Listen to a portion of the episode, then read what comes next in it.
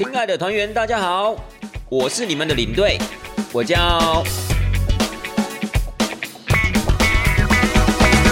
Hello, ladies and gentlemen，欢迎回到带团这档事儿，我是领队。那么领队呢，我今天想要跟大家聊聊职业病这件事情。那么我相信这个职业病啊，大家都听过。我们现在讲这个职业病啊，并不是那种。呃，可能是因为你从事某种职业而产生的一些生理上的一些伤害的职业病哦，并不是那种职业病，呃，也不不仅仅是生理啦，也有可能是心理嘛，对不对？就比如说有些人可能是长期的是呃搬运工之类的，或他在工地工作，所以他可能身体哪一个地方可能会很疲劳啊，或者是可能呃时间累积久就会受伤等等的。或者说你今天可能长期处在一个很有压力的情况之下，你可能在心理上就会格外的脆弱啊，或者是说本身的呃精神状况可能就比较没那么好。那我们今天要讨论的呢，就比较不是属于在这个部分的职业病。我们现在要讲的职业病，就是我们平常在日常生活中可能就会常常听到人家说：“哎，你是有职业病哦。”那种有一种是那种呃从工作。岗位上养成的那种习惯，在不自觉的情况之下，带入了你的生活之中。那当然有可能是，比如说，当你在跟家人互动的时候，当你在跟朋友互动的时候，有时候呢，可能就会呃不小心把这样的一个习惯带进来。所以呢，呃，如果您是一个常常被人家讲说，哎，你是有职业病的人呢，那代表就是说，您可能真的是一个非常专注于在工作上的人，又或是说，你可能长时间。呃，处在同样的一个工作环境，或是长时间的做同一份工作的时候呢，可能呃养成这样的习惯，所以呢就很长的把这样子的一个习惯呢带进你的日常生活中，那让你的朋友啊或家人啊也会有感受到这样子的一个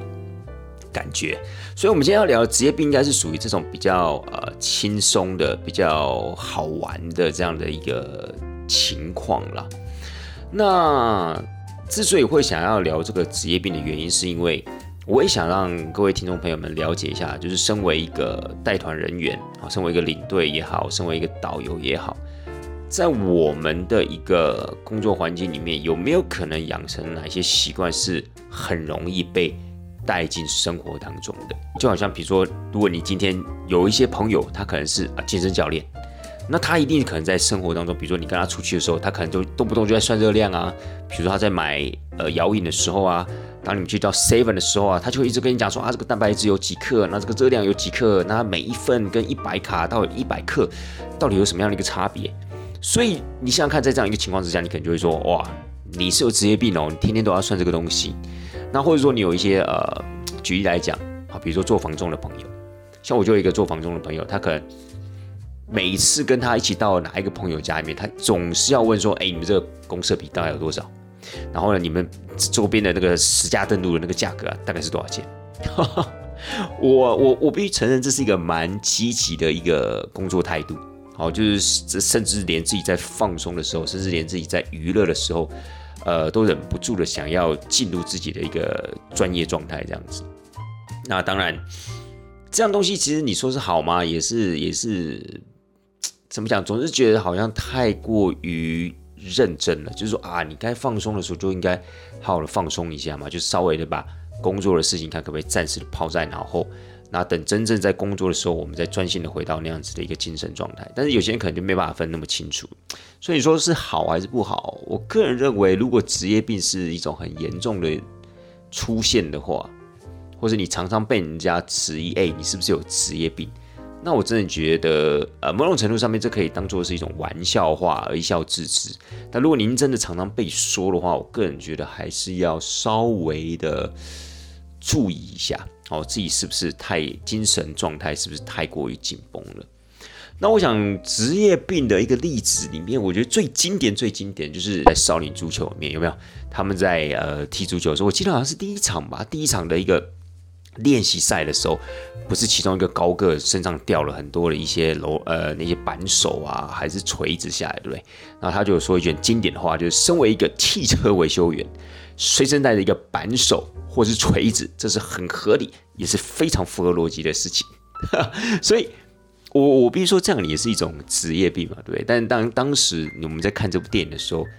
当然您不会有这样一个职业病的一个联想。但是你想想看，如果你今天身边有一个朋友，他是汽车维修员，他可能不管是跟你在吃饭的时候也好，跟你去哪个地方玩的时候也好，身上都带这个锤子跟扳手，你不会觉得这个就是很夸张的一件事情吗？所以我觉得这应该也算是一个职业病的一种极致了吧？哈，就好像那种，比如说呃，厨师会不会随身带锅铲跟菜刀？又或是那我们领队，我想一下，我们可以随身带什么？如果是我们领队啦，如果是发生这种职业病的极致，就是身上会带什么物件的话，我觉得有可能是带旗子。就是比如说你今天跟朋友去吃饭也好，你今天跟朋友去玩也好，或者说你今天跟朋友去呃健身房运动也好，你随身带一个旗子，一个领队旗，我会觉得那是很夸张的一件事情。还有什么？我想想看哦，带那个耳机的发话器有没有？就是随时随地身上都带着这个。哎，你不要笑哦，各位听众朋友们。你可能会或许觉得这很夸张一件事，但是我觉得，尤其像这个发话机这个部分，当然它不是说随便的放在自己的口袋里面或者放在腰际啊，就是我们，因为我们现在都有所谓的导览的麦克风，那因为现在像我们带欧洲的领队，我们一定都会呃，只要出团的话，身上一定会有这个所谓的导览的麦克风，然后会把耳机主机呢发给每一个团员，然后。他们就可以利用这台主机呢，来收听到我们在导览内容。那我刚刚之所以说啊，就是说很夸张，是甚至跟朋友去聚会的时候还把这个耳机带在身上。其实我要强调，并不是说他直接放口袋啊，或是直接别在直接别在衣领的部分，不是，而是他可能很习惯就会放在他一个随身包包里面。为什么呢？因为其实我已经听过好多的领队跟我讲，也包括我自己，其实我们都有忘记带这个导览。导览器的这样子的一个情况，而这个情况其实非常非常严重。你想想看，一个很尴尬的情况，就是一旦你把这个耳机啊，都是发给了你的团员之后，你才发现，天哪，你自己的这导览的那个发话器没有带。就是说呢，你耳机都已经发去给团员们，啊，团员们说啊，各位现在请把你把你的耳机拿出来，我们要开始导览。结果你发现你的导览器放在台湾没有带出来，那是一件多么尴尬的一件事情。又甚或是说，你可能在一半的路程，呃，不是一半，就是你可能在飞机上的时候，在去程的飞机上之后，你才发现，哦，天哪，我忘记带这个导览器。所以其实我知道有蛮多的一些领队是真的，他们会把这个发话器随身的放在他们的包包里面，因为他们根本就不会拿出来，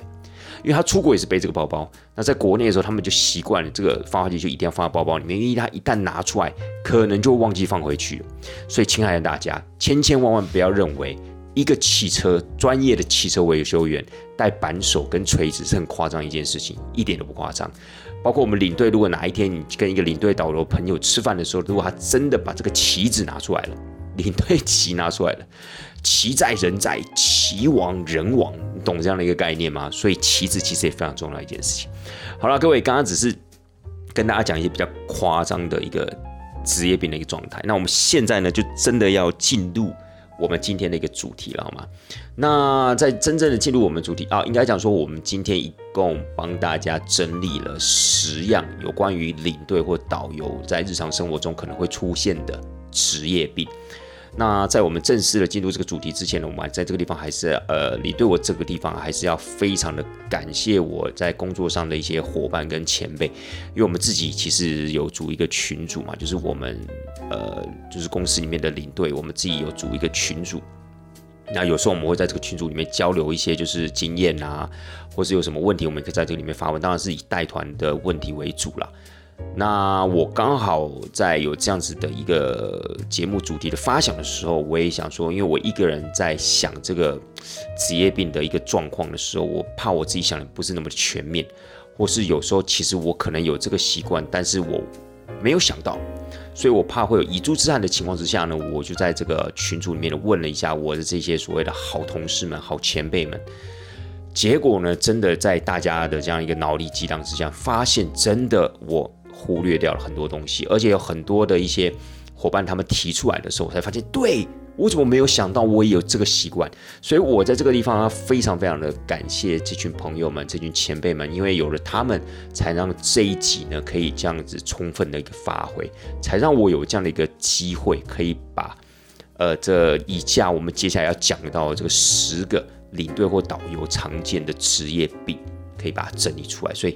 在这个地方呢。我必须要在节目上呢，非常的谢谢我这些好同事、好前辈，还有好兄弟姐妹们，好吗？OK，亲爱的大家，那我们现在就开始进入了，到底有哪十项呢？好，第一个，第一个呢，其实也可以算是我，呃，包括在群组里面，大家也受到最大的回响的，就是我们现在第一个跟大家分享，就是在台湾，我们到了任何的一些餐厅或景点的时候，甚至我们到饭店吃饭的时候，我们总是忍不住要找厕所在哪里。各位，并不是我们急着想要上厕所。而是我们就是习惯第一时间我们就要先知道厕所在哪里，这个算不算职业病？这算很严重的职业病了吧？为什么想找厕所？各位，你们要知道我们在带团的时候啊，其实我们出国去玩的时候，厕所是非常非常重要的一件事情，因为各位。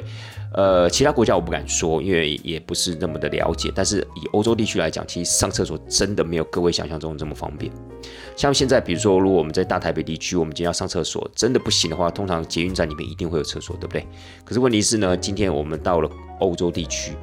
欧洲地区呢，第一也不见得是每一个捷运站的站体，又或是每一个出入口一定都会有厕所。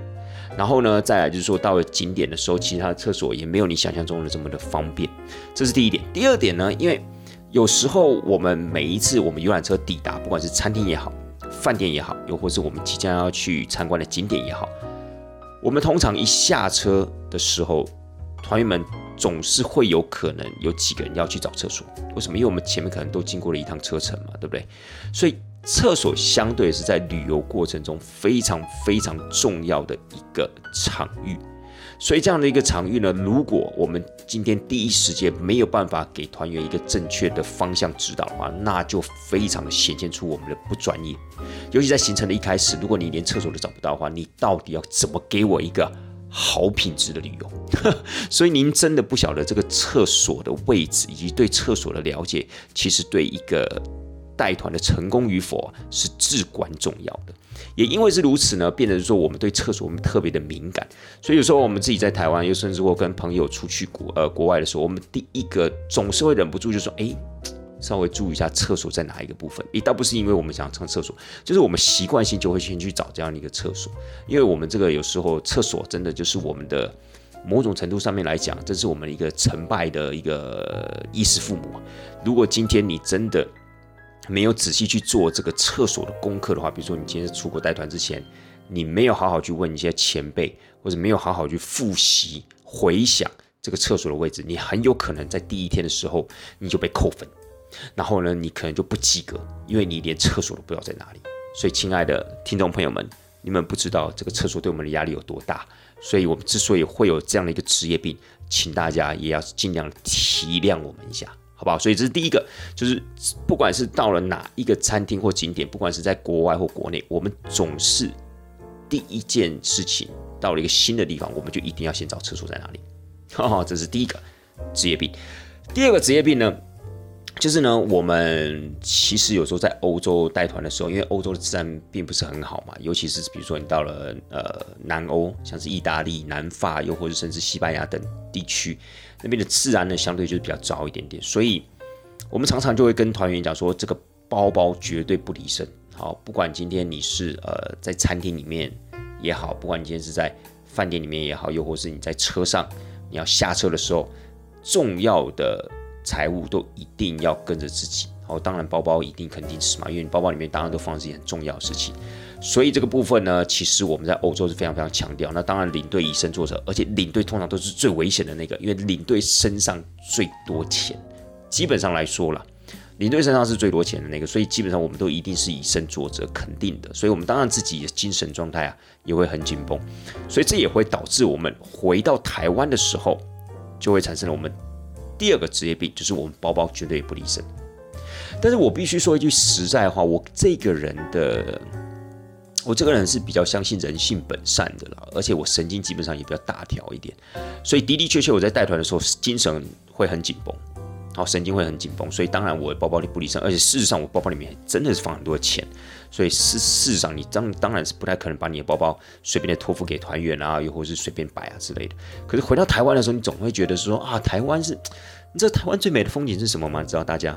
就是人嘛。所以呢，你你你难道不相信我们台湾的同胞吗？所以呢，这个部分当然有时候我们就会，我个人啊，就有时候还真的就会比较松懈一点。然后比如说，呃，我举一个例来说哈，比如说今天如果我去麦当劳点餐，然后可能要内用，点完餐之后呢，我就去占了一个位置。如果那位置基本上没有离柜台太远的话，我有可能就会把我的包包或者手机，我就可能放在桌上。然后呢，呃，等包括叫号的时候什么，我就过去拿我的餐点嘛，对不对？就把托盘拿回来。可能这样短短的距离，我还真的有时候并不见得会把包包背在身上，因为我会觉得。Come on，我们在台湾呢，We are in Taiwan，so 不会太危险。可是呢，我的一些朋友，包括我一些呃带团领队朋友也好，他们也真的会有这样一个习惯，而且是蛮多的，就是他们会很自然而然，就是会养成这样的一个习惯。而事实上，这也是一个好习惯了。我必须说一句实在话，那我这个人呢，就是 maybe 就是傻人有傻福嘛，所以到目前为止，呃，也还没有什么特别的情况发生。呃，这个地方一定要敲三下吧。为什么要敲三下？因为不要话话不要乱讲。对，当你讲完之后呢，可能就是你说不会发生，结果它就发生，所以我们一定要敲三下，好不好？这是一个习俗嘛，对不对？好，这是第二点。好，回到台湾呢，一样包包不离身。那第三点呢？第三点呢，就是我们每次聚会完之后，还是习惯会帮朋友们或帮一些就是家人们检查一下他们有没有忘记东西。那这个东西呢，我觉得它其实某种程度上面也是一个贴心的表现啊。比如说，你今天呃，如果身边可能也有一些朋友，你会说啊，有啊，我朋友也会这样子啊，就是当我们要离开的时候，好，比如说当我们呃吃完饭要离开了，当我们可能今天坐火车啊，又或者坐巴士啊，我们要下车的时候，哎，身边总是会有几个贴心的朋友啊，会稍微帮忙看一下。但我个人认为这样的朋友。呃，这种贴心的朋友基本上也没有算太多。但是如果您今天如果身边有一个领队或导游朋友的话，你会发现他很自然而然的就会叮咛你啊，哎，各位不要忘记带东西哦。又或者说他可能就会告诉你，呃，他他可能就会最后一个离开，然后稍微的周围看一下你们有没有忘记东西。其实这是一个很小很小的动作，但事实上这真的是。常常出现出现在我们领队群里面的一个职业病，包括我自己也是。就是呢，你还是会习惯，就是说，比如说我们要下火车的时候，好，比如说我们要下巴士的时候，你总是会习惯，哎，稍稍微的呃东张西望一下，看看哪有没有什么东西忘记带啊什么之类的。然后有时候在餐厅吃完饭的时候，你。你时不时就会蹦出一句话，就说：“呃，各位不要忘记的东，不要忘记您的东西。”但是明明就朋友啊，哪来什么各位啊？你在各位什么东西？有时候你就觉得这个真的很好笑，可是那会变成是一种习惯用语了，好不好？所以第第三个呢，就是说我每次聚会完之后，都会习惯的帮朋友们检查一下有没有忘记东西。好，再来是第四点。第四点的话，我个人觉得见仁见智啊，就是看这个领队的一个带团的一个风格。第四点是什么呢？第四点就是说，我们通常到了资讯量大的地方，我们总是会很有压力。什么意思呢？就是说，因为我们领队毕竟有时候是要分享一些资讯哈，不管是该个国家的资讯也好，或那个国家的文化，又或是甚至把。这个国家的文化跟我们台湾的文化甚至要做一个比较，所以事实上有时候我们在讲解的过程中，其实我们需要大量的资讯。那这些大量的资讯呢，有时候可能在我们出国之前，我们就必须要很认真的去做功课嘛，要花一点时间去做功课。可是这样的一个一个一个对这种资讯量获取的这种习惯性，有时候也会出现在呃，当我们自己跟朋友。去到了一些不管是美术馆也好，博物馆也好，或是那种文创会馆啊，或古迹等等的，只要看到有那种解说立牌或解说告示牌的地方的时候，总是忍不住驻足的想要来看一下。而且这看一下不仅仅只是很自然而然放轻松的看哦，你会某种程度上面就是想要把它吸收进去的感觉，你就好像有一点点是在那种准备资料的那种那种精神态度，就会觉得。天哪，怎么我不是出来玩吗？为什么我还要变得这么的严肃？还每一个告示牌可能都忍不住想要看一下，然后一看一下就觉得说，哦，我要把它记起来啊，这个是一九零零年啊，那个是呃两百年前啊，那个是一七五三年，你就总是忍不住想要去记这些数字。但事实上，你可能自己也知道啊，我现在记下这个数字，如果今天我不再去复习它的话，可能我大概两三天我就忘记了。但你还是忍不住在那个当下，你会给自己。某一种程度的压力啊，去试着把这些东西记起来。那为什么我说这个这个职业病会有点见仁见智的原因，是因为这样的一个职业病是会出现在那种呃特别就是在团体中特别乐于分享的那种领队，就是说他可能会讲很多有关历史的东西，他可能讲很多有关于文化的东西，他就讲那些比较我们说一句实在话是属于那种比较硬资讯。就是他那种资讯呢，是比较需要花时间去做准备的，比较不是那种单纯的心情或经验的分享，而是属于那种所谓的历史文化那种硬，呃，那种叫什么？那那种东西叫什么？那就是一种呃比较比较硬的资讯，好，比较硬的资讯。那当然并不是每一个领队都习惯，就是花很多时间去讲这种硬的资讯，因为这种硬的资讯。第一，不见得是每一个团员都喜欢听；第二，其实团员听完之后，他的吸收的一个程度也有限。所以呢，我觉得这个东西呢，大概就是仅限于在说那说比较常常会去讲这方面资讯量的人的一些领队，他们就会有这样子的一个压力在。那我个人呢，其实也有一点点这样子的一个副作用，就是职业病，就是有时候啊，真的我们有时候到了一些，比如说那种展馆也好。或是到那种古迹改建的那种所谓的呃呃古古迹改建的那种，不管是餐厅也好啊，或是那种所谓的呃文创景区也好，你还真的是忍不住，你就会了想要了解一下这个地区的一个背景。为什么想要了解它？就是原因你会认为说啊，是不是以后出国用得到这些资讯？所以我觉得某种程度上面，这是一种所谓的资讯焦虑症就是你。如果长时间的习惯一直去获取这样的一个资讯，又或者说你长时间习惯用这种所谓的资讯的部分来彰显自己专业的时候，你可能就会有这样子的一个职业病的出现。那这样的一个职业病，其实某种程度上不见得会外显出来，我就不见得会影响到你周边的人。可是呢，你还是会很容易的察觉，就是说有时候自己到这样一个地方，虽然总只是来玩的。但可能也没有办法放松太多，反而会变成精神有点紧绷，因为你会觉得说，哎，天哪，我好不容易来到这个地方，这些资讯你都记得了吗？这些重点、这些文化，你有没有把它记到脑袋里面？就自己会反问自己这样子的一个问题，所以搞得自己很累。好吧，这是第四点呢，就是到资讯量大的地方，总是会觉得很有压力。哈，然后再来是第五点，第五点呢，就是每次看到电影预告有自己去过的地方，你总是忍不住就会。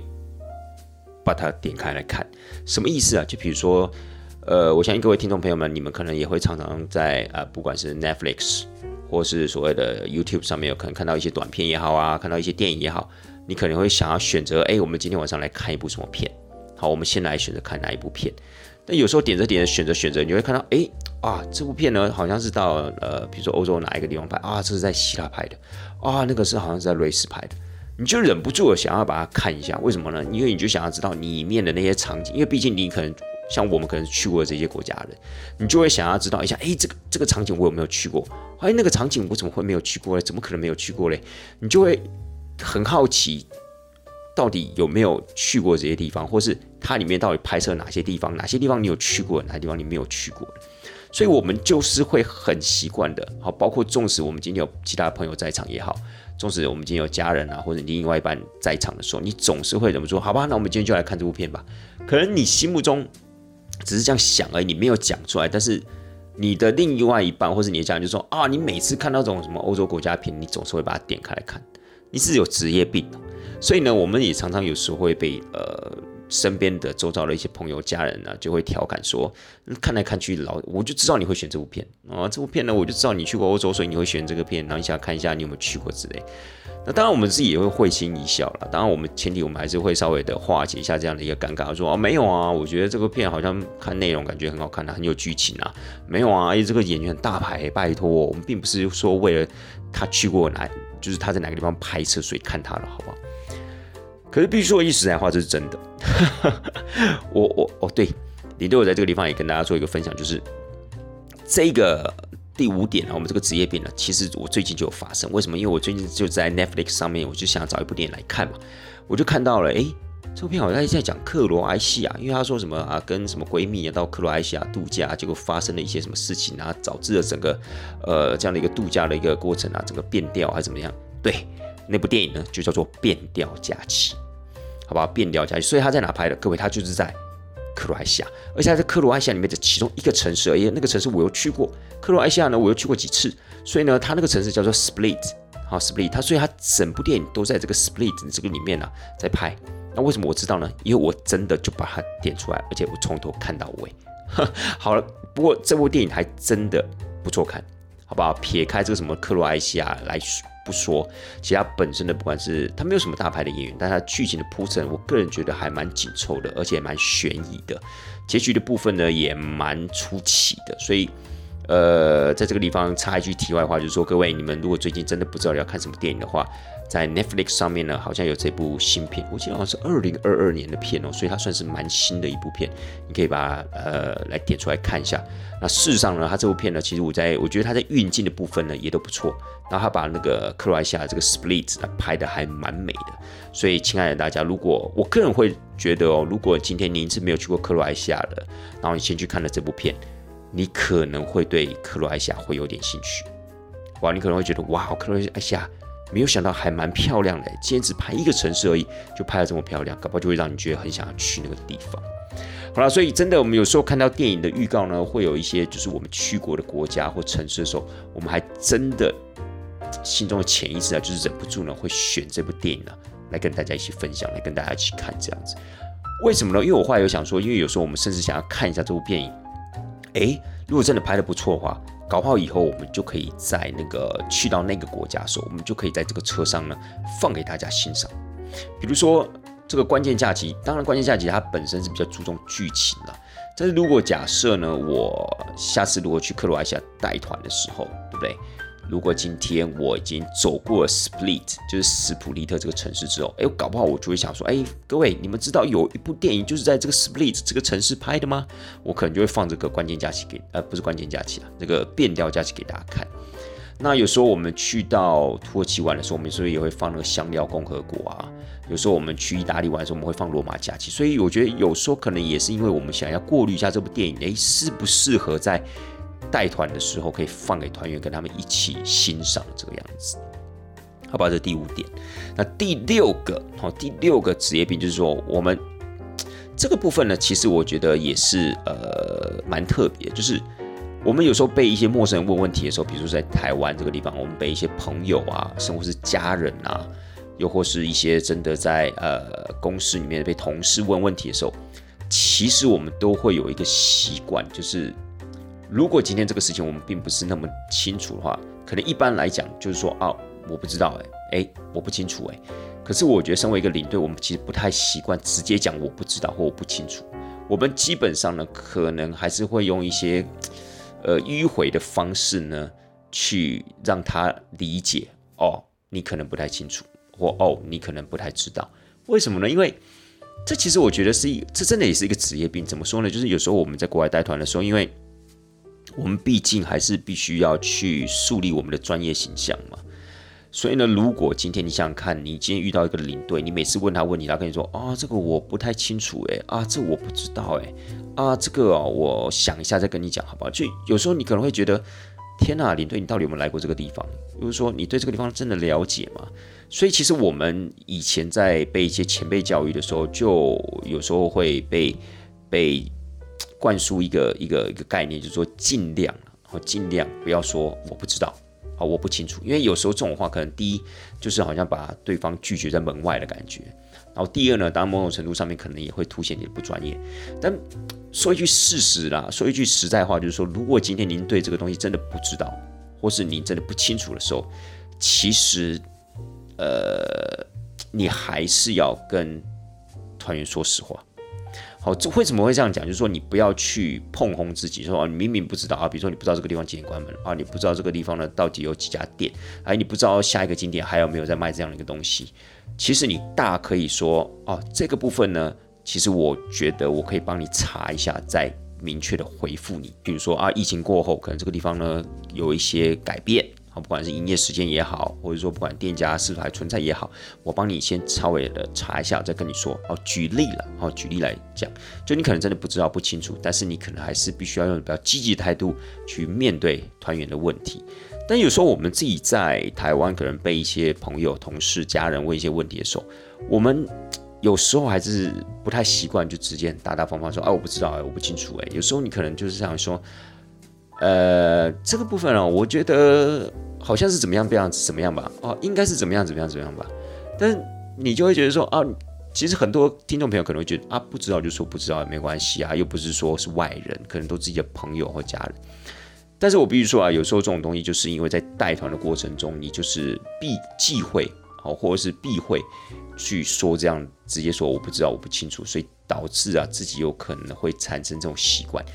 但领队我在这个地方必须承认，这样的一个习惯真的并不是非常非常的理想。我其实后来在带团的时候，我也尽量的说服自己，如果今天我们真的不知道，真的不清楚，如果在无伤大雅的一个情况之下，我们大可我觉得大方的一个承认没有关系。但是只要我们去让团员。感受到我们是积极的去面对他的问题，那就好了。但是我们实在是不需要在第一时间就是可能回答出一个我们没有把握的答案，因为有时候呢，其实可能会对团员造成一些损失，或甚至严重一点，可能是会有一些伤害的。好了，这是第六个职业病。那第七个呢，就是呃，如果看到路上有人拉链没有拉，会想去叫他拉上。各位，这个拉链不是那个我们石门水库的拉链，好不好？不要想太多。因为如果今天真的，哎，不过这是一个好问题，就是如果你今天在路上看到有人的石门水库的拉链没拉的时候，你会不会去跟他提醒？哎，你好，你好像那个你下面的拉链没拉之类。我觉得我个人应该是不会，因为我觉得很奇怪。好吧，不过这个不是重点，好不好？因为我们现在讲这个拉链呢，是指包包的拉链。哦，这个部分的话，我觉得我个人是还好，但是我们的一些同事们或者前辈们，他们的的确确会有这样的一个习惯。那这个习惯其实我觉得是非常热心的，就是说这个习惯只是在台湾哦。如果今天是在国外，是我自己的团员，那那肯定是一件非常非常重要事情。我甚至会直接的过去帮他把拉链拉起来。哦，当然了，你一定会先跟他讲一下，哎哎，某某某，你的拉链没有拉，就是你的包包拉链没有拉，把它拉起来，甚至还跟他耳提面命一下，哎，你下次记得这个拉链一定要拉哦，否则我们在国外其实这样是一个很危险的事情，有时候你的皮夹或你的贵重东西可能就这样被人家摸走了，所以这在国外是一件至关重要的事情，这甚至是可以把当做是个团体里面的一个教案分享，就是说，哎。各位，真的，请大家一定务必要记得，我们只要是在街上走的时候，你包包拉链一定要拉好。如果你真的很怕自己有时候忘记的话，那我建议你就背在前面，把你的包包背在前面。所以这在国外是一件很严重的事情，但是在国内可能今天，比如说走在路上了，也不见得是我们认识的人嘛。那你会不会去主动帮别人，呃，不就是提醒别人把拉链拉起来？我个人是还好啦，但是。我的同事里面就有人，他会主动去提醒，哎，你的拉链可能没有拉，就是包包拉链没有拉好这样子。那我会觉得这其实是很热心的一个情况。那在台湾的话，我觉得不见得每一个台湾人都可以去领略这样的一个热心，或者是去去去觉得说啊，谢谢谢谢，非常感谢。可能我甚至觉得有些台湾人会觉得，哎呦。很奇怪，我拉链没拉，又又不关你的事情，应该还好吧？对，怎么样的？所以我觉得这种东西，嗯，也不是说这样子一个职业病不好，只是说有时候这样子一个热心啊，其实不见得一定会得到一个正面的一个回响。但是不会演的，这真的也是属于我们当领队或当导游的其中一项职业病。好，再来的话，这是第八个，第八个是什么呢？第八个就是说。这八个是我自己我自己认为啦，但是我不知道我的同事们或是前辈们就是有没有这样的一个习惯，就是我每次看到游览车从我身边开过去的时候，不管今天我是在开车也好，不管我是今天走在路边也好。我总是会忍不住的去，当然这个游览车我指的是那种所谓的旅游巴士，因为你很明显嘛，你就看到车上就是坐了一堆不相干的人那种感觉，然后他又不是那种核心，他又不是童年，他又不是国光那种，你就很自然而然你就知道它是一个旅游巴士，然后我就会很习惯的去找领队坐在哪里。因为领队通常他们就站在上面讲话嘛，要么就是坐在司机旁边那个座位嘛，所以我都很习惯的哦。纵使今天我在跟朋友讲话哦，纵使我今天可能在在做一件呃呃，比如说我今天在找哪个店家什么什么之类的，或是我在跟人家约说我们在哪个地方见面，我只要看到游览车开过去，我就一定会习惯的看一下，哎，领队在哪里？就我也不知道，这个就是一个很自然的反应，你会想要知道一些，哎，这个领队到底在干嘛？这领队在睡觉吗？这领队在讲话吗？这个领队到底长得圆还是长得方的？是老的还是年轻的？就会很好奇，因为你就会觉得，哎，好有趣哦。因为平常都是你站在车上，或你坐在车上给别人看嘛。那你今天身为一个局外人的时候，哦，你没有在带团的时候，你就会很好奇，说，哎，那这个领队到底现在是在干什么？他有在讲话吗？还是他在跟司机聊天？我觉得这是我自己的一个习惯了。我个人也会把它就是归类在所谓的职业病里面，就是说，这的确就不是常人会去去去注重的一个部分嘛。那我会觉得是属于，哎，我觉得是带团的人员呢，就是有有这样子的一个所谓的职业病的情况。好，第九个呢？第九个职业病就是说，总是会忍不住的提醒朋友和家人，就是 小心，哎，后面有车哦，哎，小心你的脚步哦，啊，这里有门槛哦，啊，各位请靠左边走，靠右边走。因为其实，呃，我觉得这些贴心的提醒，其实在带团的过程中常常会出现。为什么？因为我们今天有时候，比如带十几二十人的团，有时候我们在一个景区里面走路的时候，有时候难免了。我们的队伍就拉的比较长，为什么呢？因为有时候可能团员在拍照啊，哦，有时候团员可能还在还在就是呃某家店的橱窗前面看东西啊等等的，所以有时候我们的队伍一旦拉长的时候，今天可能在我们行进的这样的一个路上，可能车子也比较多，好，或者说可能地不是那么的平。有时候呢，我们可能就会提醒大家，哎，各位，因为我们都有那个导览器嘛，对不对？我们就透过那个导览器说，各位，哎，我们等一下这个地方要注意车子哦，哎，后面后面的小心车，我们靠左边，又会说啊，这个地方有一个坎哦，有一个门槛哦，大家要注意。你就会很习惯，就是去提醒一下团员。那当然，某种程度上面，这也是一个贴心的表现嘛，就是让团员说，哎，你没有就是自顾自的走，你偶尔不时还是会回过头来关心一下我们，所以。有时候这种习惯呢，也是前辈他们不在的不断的提醒，然后自己慢慢的在带团的过程中养成一种习惯。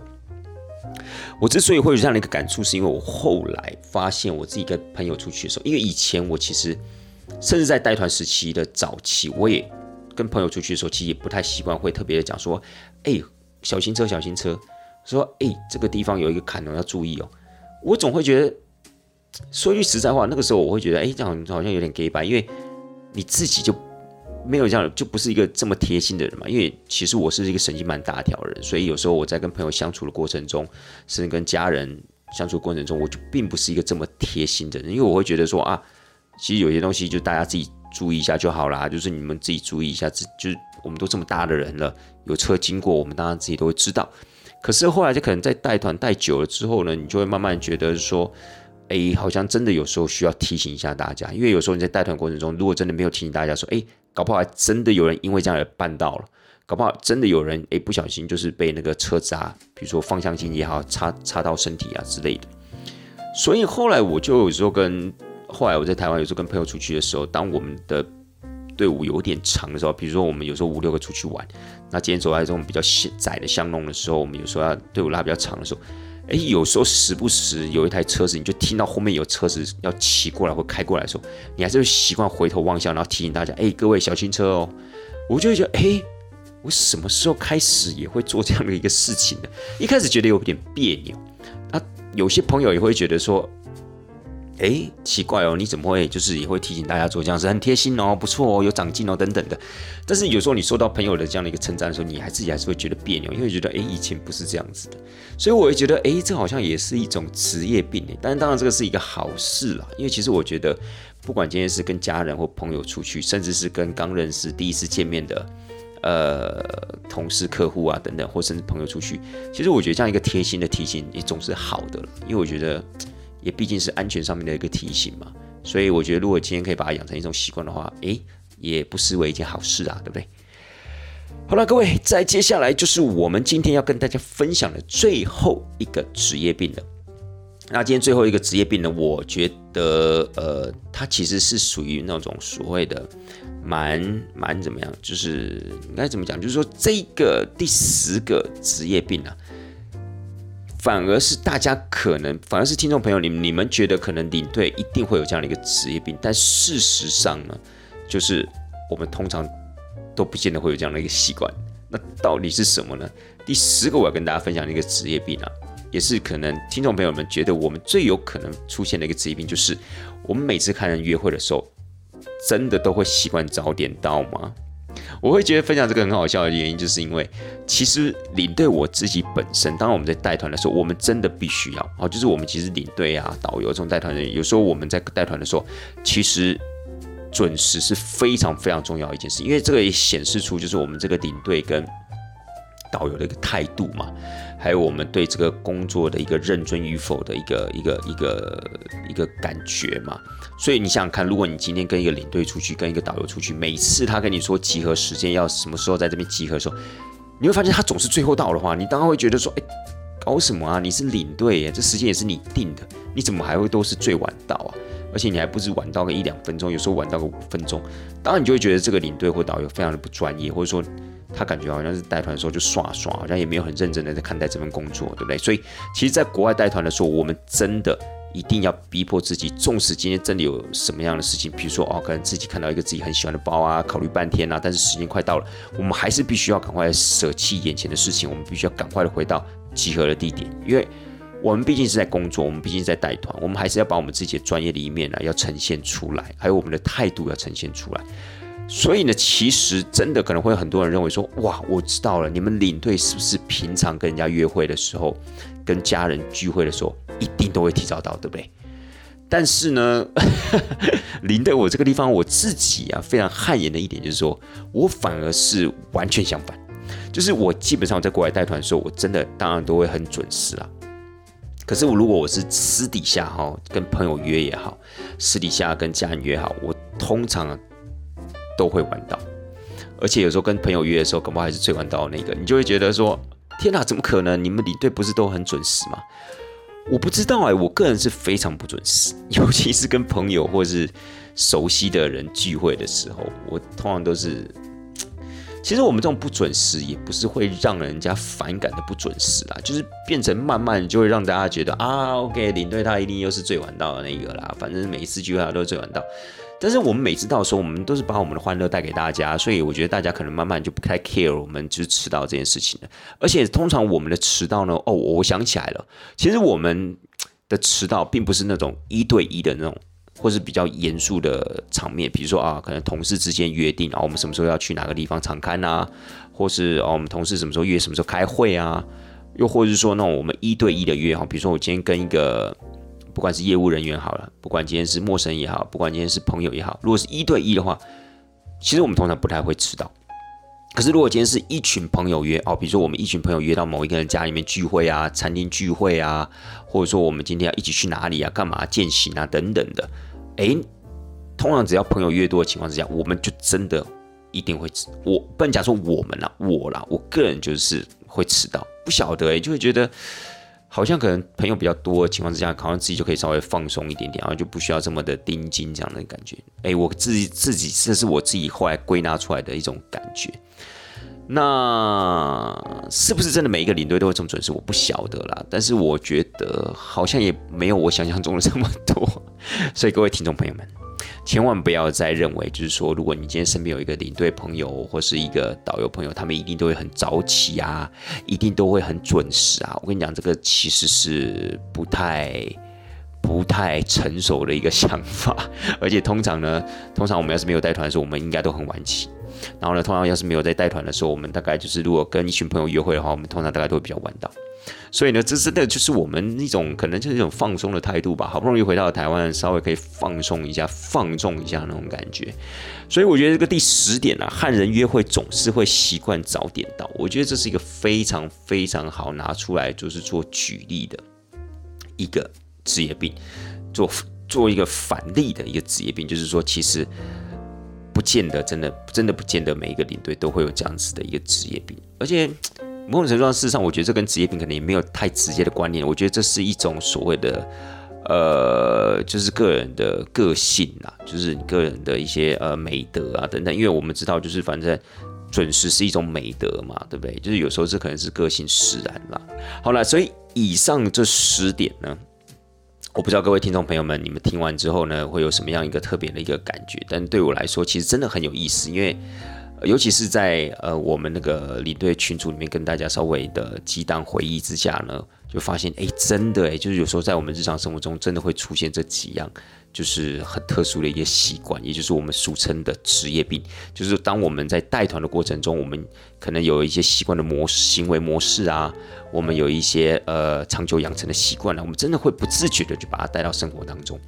那当然，其实各位听众朋友，我觉得职业病这种东西其实是非常的有意思的。就是说，我相信每一位听众朋友们，你们也都你们的专业领域可能有在你们的一个。呃，工作环境你们下已经工作了很长的一段时间，那其实我觉得您自己也可以稍微的回想一下，您是不是有一些所谓的职业病？好，当然这个所谓的职业病呢，并不是指一些所谓的长期累积下来的心理压力啊，长期累积下来一些身体的病痛啊，并不是，而是您有没有不自觉的把一些工作上的一个习惯带到你的生活之中，